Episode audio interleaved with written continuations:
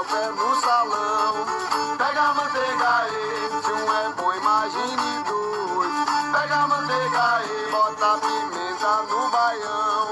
Pega a manteiga e chamei a vovó Matilde. Pedi pra ela me mostrar o seu prato mais gostoso, famoso. Olá, aqui é Michelle Fay e hoje vamos falar sobre manteiga. A manteiga faz parte da alimentação humana desde que o homem passou a domesticar os animais de produção. Os registros mais antigos sobre manteiga remetem ao Egito Antigo, onde os derivados de leite eram utilizados na alimentação. Na Roma Antiga, a manteiga foi utilizada no tratamento de feridas dos soldados. Na Renascença, foi utilizada como tratamento para a acne. Na Escandinávia, era comum enterrar barris de manteiga junto aos mortos. Os noruegueses utilizavam manteiga como moeda corrente durante a Segunda Guerra Mundial.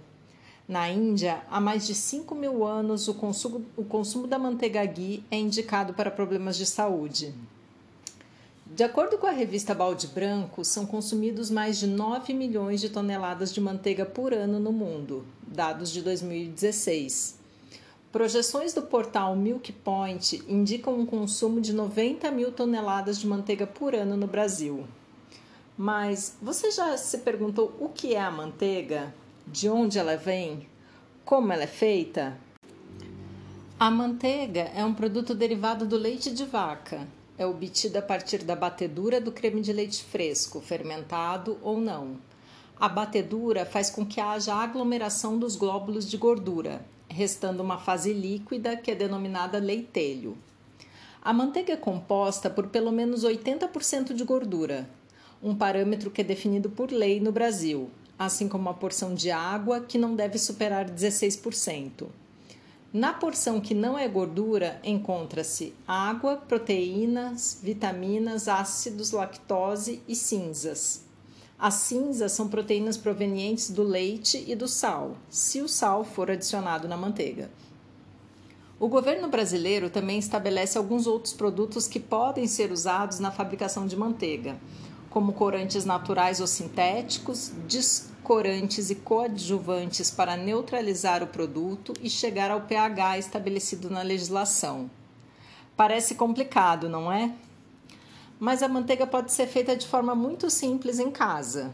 De fato, parte importante do mercado nacional é suprida por manteiga artesanal. Para fazer manteiga, basta obter o creme do leite ou a nata do leite e bater até separar a gordura do leitelho.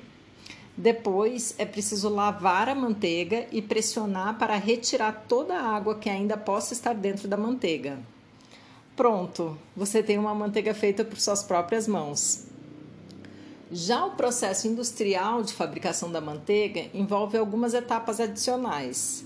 Na indústria, após receber o creme de leite, esse material passa por padronização, neutralização de acidez, pasteurização e maturação. Somente depois dessas etapas é que irá para a batedura.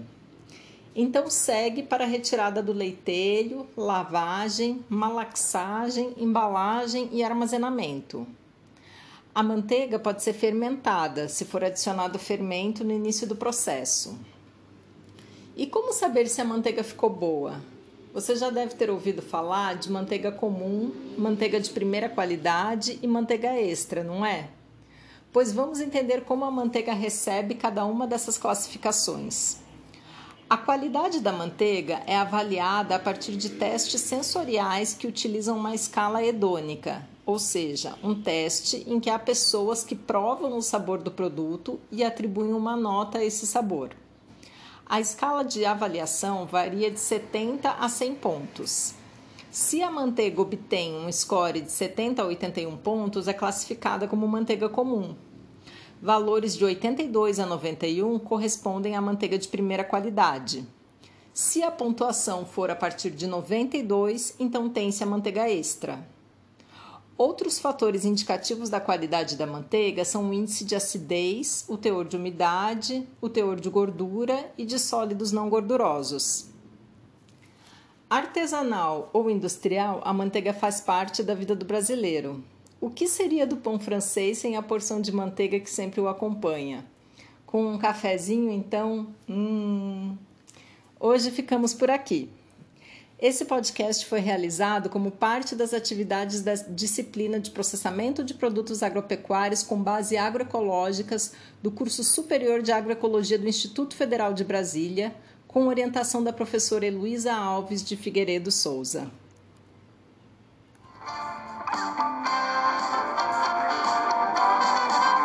Café preto de manhã, cuscuz, manteiga e fé, desce a ladeira a pé. Abri bem cedo a banca na feira central, arruda pra benzer